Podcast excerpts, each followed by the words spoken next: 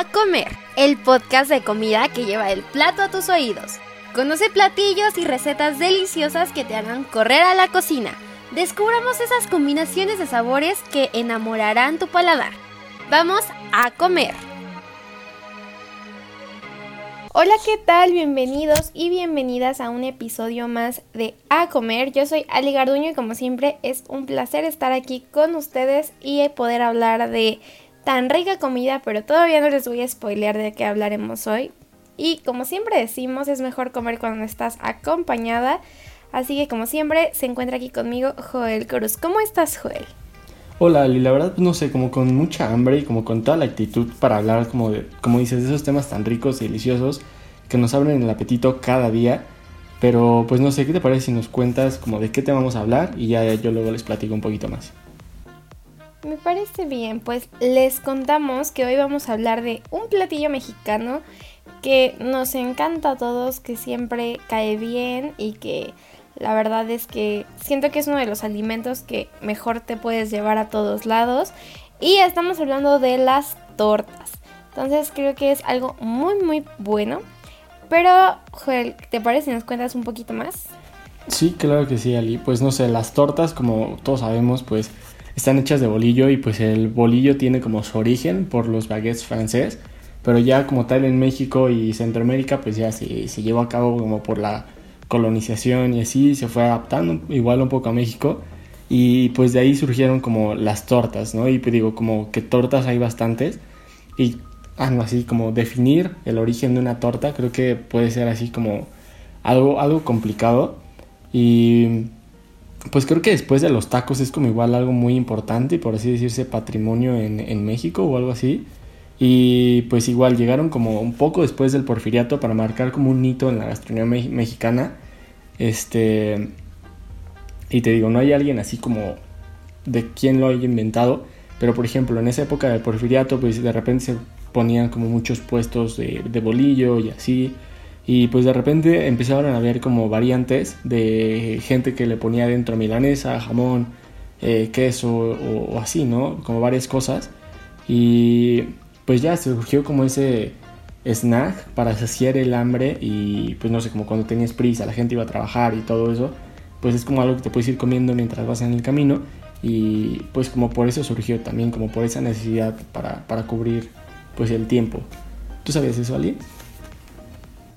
No, la verdad no, no tenía ni idea, pero creo que es, es bastante curioso. Por ejemplo, yo estuve leyendo que Muchos, no sé por qué razón, le atribuyen la creación de las tortas a Leonardo da Vinci, porque dice que en algún momento, eh, cuando ya sabes, ves este tipo de como cenas o eventos que se hacían para impresionar a los mecenas, bueno, da Vinci eh, quiso colocar un trozo de pan entre dos cortes de carne. Al principio creo que todos dijeron como, ah, pero después se dio cuenta que era mejor poner la carne en medio de dos rebanadas de pan. Entonces, pues también puede ser una posible historia, ¿no? Pero creo que a veces es muy complejo encontrar cuál es exactamente el origen de pues de un platillo, ¿no? Pero cuéntanos, ¿a ti te gusta comer tortas? Pues sí, la verdad creo que es algo que disfruto demasiado y justamente por lo que te decía ahorita toda la variedad que tiene de lo que se puede rellenar, pues está, no sé, es muy cool. Y por ejemplo, creo que sí en la zona metropolitana y Ciudad de México, pues sí obtuvo una gran fama porque pues literal todo lo metemos dentro de un bolillo. Y pues, o sea, creo que es algo muy, muy variado.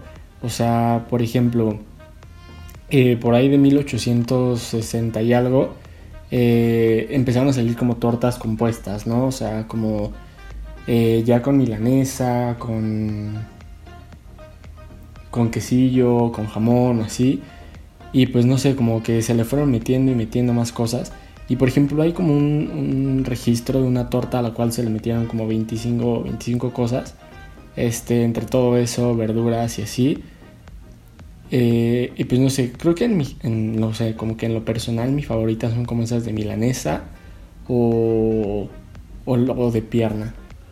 De, de ti, ¿cuáles son las, las, las que más te gustan? Creo que igual me gusta mucho la de milanesa, la de pastor y creo que es una típica porque creo que me, me acuerdo mucho de que me la mandaban de lunch en la escuela y es una torta de jamón. Y ahora como que pensando en cómo han trascendido como ciertos platillos a la televisión. O sea, no sé, por ejemplo, algo súper icónico de la televisión mexicana fue el Chavo del Ocho, ¿no? Y justo este platillo era uno de los más mencionados a lo largo de, de todo el proyecto, ¿no? O sea, de que siempre el Chavo del Ocho quería una torta con jamón, ¿no? Y de cierta forma también siento que eso hizo que, que posicionaran de cierta forma más el platillo porque pues ya era un, un icono de la serie, ¿no? O sea, era como la torta. Entonces creo que, que es bastante interesante y más en la televisión, también en la cultura, por ejemplo, las tortas ahogadas, que son un platillo típico de Guadalajara, pues creo que realmente son como un distintivo de, de, la gastronomía y de también como de todo lo del país, ¿no? Por ejemplo, yo no sé si tú sabes las el origen de las tortas ahogadas, ¿te lo sabes? No, la verdad lo desconozco, pero a ver, cuéntanos un poco más. Bueno, se dice que, eh, bueno, es como una leyenda, o sea, no es como que nadie tenga como súper establecido cómo sucedió, pero bueno, hay dos versiones. La primera dice que un campesino un día tenía como muchísima hambre y solo tenía en su casa un bolillo, carnitas y salsa roja. Entonces, pues se le hizo fácil pues hacer primero la torta y luego como llenarlo de salsa y así fue como según esto nació, lo cual puede ser, ¿no? Pero pues quién documenta esto, o sea, si estaba solo, pues quién documenta que así sucedió. Y la otra versión es que hay una ahí había un puesto en Guadalajara, que, se, eh, que era el puesto de José y su bicicleta y era un establecimiento que primero vendía tacos y pues esos tacos los bañaba en salsa y luego dijo, mm, ¿por qué no de una vez eh, las tortas? Y bueno, esto dice que, que así surgió. Y bueno, para quien no sepa qué es una torta ahogada, es un bolillo que está relleno de carnitas, tiene cebolla, eh, frijoles, y puede tener algunos otros vegetales y es bañada en salsa de, en alguna salsa no específicamente de salsa de tomate y chile y bueno esto esto es lo que lo que se dice. Tú les crees pues no sé como que algunas cosas puede que sí puede que no o sea no sé por lo que hemos visto como a lo largo de muchos platillos como que surgieron por error por casualidad. Entonces como dices a lo mejor nadie documentó como tal lo de el señor que no tenía más que carnitas y un bolillo y de ahí surgió, pero pues no sé, puede que de ahí, o sea, sí tenga algo de cierto. Entonces, pues está cool. Igual, ¿sabes? Hay una torta que o sea, en México es muy famosa y, y como tiene un, origen, un, un, origen medio raro, o sea, y nadie sabe cuál es su verdadero origen. Por ejemplo, ¿tú sabes cuál es el origen de la torta cubana? No, no tengo idea. Bueno, te platico, igual hay como varias teorías, o sea, por ejemplo, eh, la primera, o sea, que siento que está medio extraña, es, por ejemplo, en el centro histórico, pues hay una calle que se llama pues la calle de Cuba, y se dice que en esa calle pues hay un local que vendía tortas que se preparaban con muchísimos ingredientes y pues que de repente decidieron crear así una torta pues que no solo era deliciosa, sino pues que además lucía grande, suculenta y pues que justamente la llamaron torta cubana por la calle donde se preparaba. Entonces, pues ese es uno de los orígenes. Otro que está medio raro es que, según una hipótesis, aseguran que la torta cubana es una deliciosa metáfora a la bella figura de las mujeres cubanas. Eh, pero pues no sé, la verdad eso está medio extraño, no, no le veo mucho sentido. Eh, pero por ejemplo hay otra que dice que Fidel Castro es el creador y creo que es la que yo he escuchado más como por varios lugares. Y pues no sé, por ejemplo, no sé si recuerdan eh, que cuando estaba haciendo la revolución cubana, Fidel, Fidel Castro y el Che Guevara pues vinieron un tiempo a México para refugiarse, pedir apoyo y, así, ¿no? Varias cosas.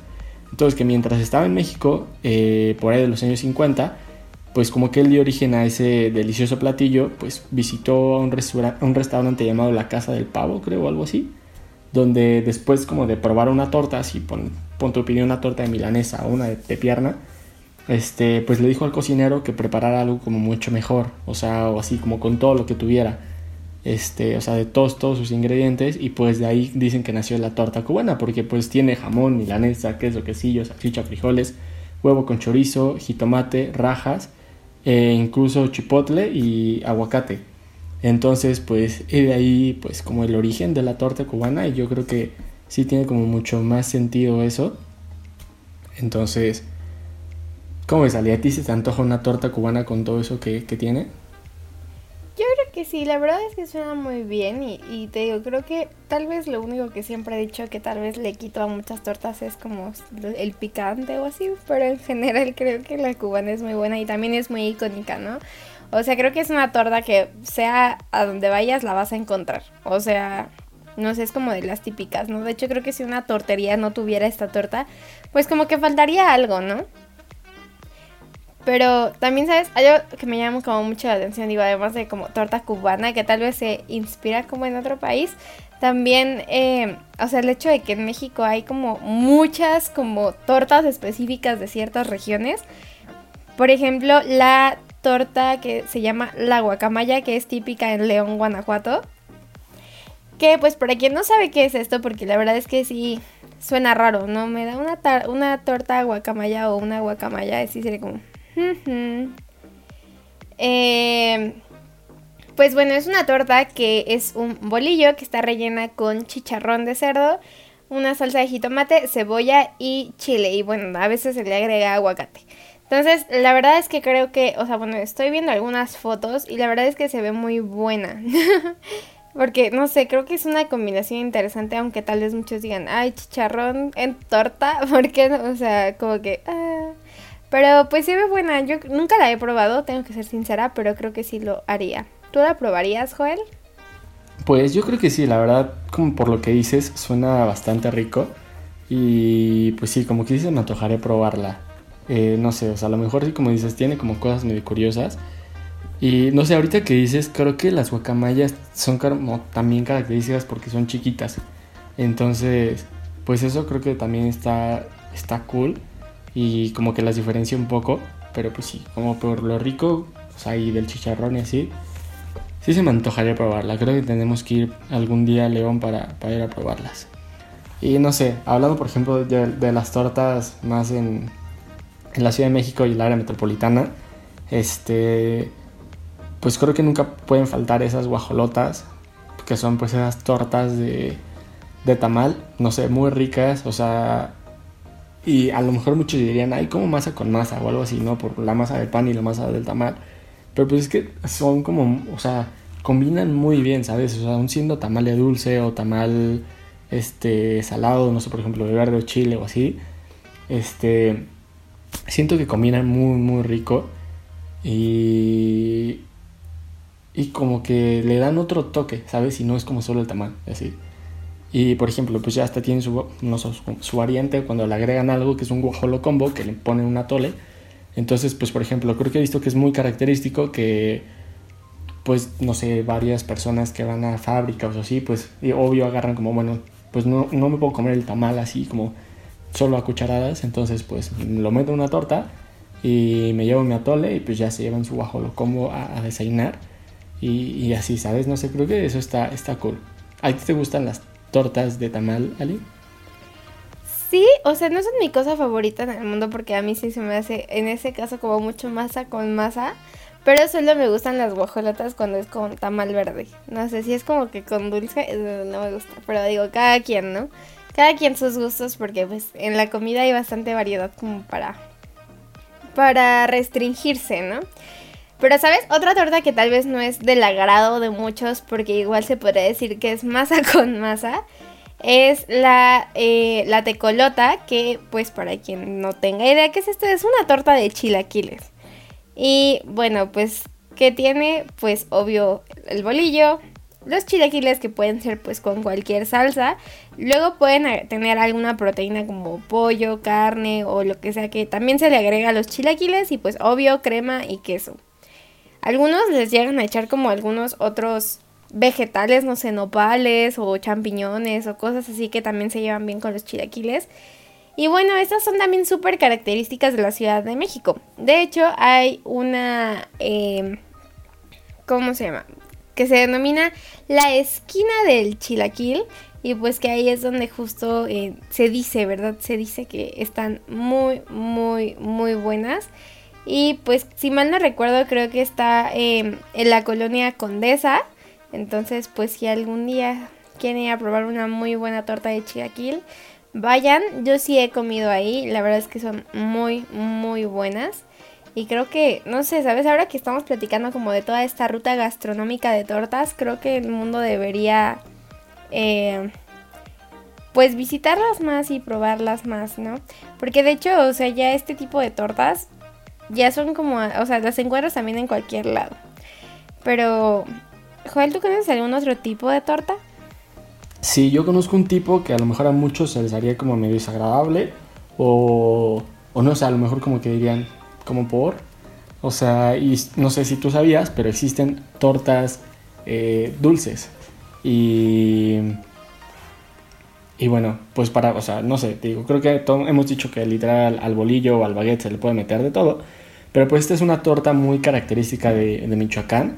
Eh, no sé muy bien la zona, pero pues una a la que se le pone gelatina y rompope. Y no sé, como que no es tan antigua, o sea, tiene, no sé, como sus orígenes como por los 80, 70 por ahí. Y pues es que, por ejemplo, son como, pues literal, una torta con gelatina. Creo que es gelatina de Jerez, lo, lo típico. Y le ponen rompope. Creo que nació en la zona de Pátzcuaro, si no, si no me equivoco. Y, y como también un poco de origen de las corundas, lo cual ya les hemos platicado que es como una variante de los tamales. Este. Y, no sé, como que tiene un, origen pues, como medio familiar. De por ejemplo, el niño que los seis famosos, que pues, ahorita ya es un adulto, puso su restaurante y todo, pues menciona que su abuelita se las preparaba así, ¿no? O sea, pues la verdad no sé la razón, pero pues que en un bolillo ponía gelatina y rompope y así, y no sé, creo que ha tenido un éxito bastante grande que creo que ya llegó a salir en alguna serie de, Netflix. Eh, y creo que, pues sí, la recomiendan mucho porque es muy rica. O sea, a lo mejor sí, pues sí te quedas como, ¿por qué es una torta dulce o por qué gelatina y ropope? Pero como que la combinación de sabores hace muchísima armonía y es algo que se disfruta bastante. Y pues no sé, la verdad sí me dan ganas de probarla. ¿Tú, Ali, la probarías? ¿Se te antoja? Mm, no me cierro, pues creo que al final pues domina lo dulce, ¿no? Entonces, este pues creo que no, o sea, creo que sería buena idea. Y no sé, ¿sabes? Como que ahorita me puse a pensar como que literal en México hacemos tortas de todo porque, por ejemplo, ahorita que me puse a investigar, están como estas famosas tortas de, de recalentado, ¿no? Que dicen que pues todo lo que sobra en una torta, este, pues sabe bien, ¿no? Y probablemente, ¿no? Entonces creo que, que es interesante, aparte de que el bolillo siempre acompaña muchas... Eh, de, de otras de nuestras comidas. Y creo que hasta realmente es como una muy buena entrada a alguna tortita o algo así, ¿no? Porque, por ejemplo, haciendo como memoria de varios eventos a los que he ido, pues los... ¿Cómo se llama? Bocadillos. Llegan a ser muchas veces como tortitas chiquitas de, de otras cosas, ¿no? Y así como, han, así como estos pueden estar en ciertos eventos, también ya, o sea, de hecho ya está ahí como tortas como muy gourmet, por así decirlo, o sea que cuando vas como a un restaurante como tal vez un poco más caro o así, pues son como tortitas de jamón serrano, ¿no? O cosas así. Y pues también lo interesante es que si algún día un mexicano llega a viajar, no sé, a España o así, o sea, hay muchas formas de decirle a la torta. Por ejemplo, en, en España, pues pueden encontrarlo más similar a una torta que es como, o la baguette, porque pues tienen a Francia al lado, pero también pues lo que son las tapas españolas, ¿no? Pues que literalmente son bolillos con cosas. o sea, tal vez solo como otros ingredientes que no, que no tenemos como usualmente en México. O sí los tenemos, pero no son recurrentes. Como les decía, no sé, el jamón serrano, los calamares, este otro tipo de cosas que allá los tienen, allá son muchísimo más recurrentes que el jamón así como nosotros lo comemos, ¿no? Entonces, creo que es como muy interesante esta parte de cómo un platillo puede ser conocido en distintas partes del mundo pero con distintos nombres y solo es como importante mencionar que los pueden encontrar como baguette, tapa, torta o así, ¿no? Porque justo, eh, pues a la torta también se le, se le hace... Eh, más bien, la torta significa otras cosas en otros países, pero Joel, ¿qué te parece si nos cuentas qué es la torta en otros países?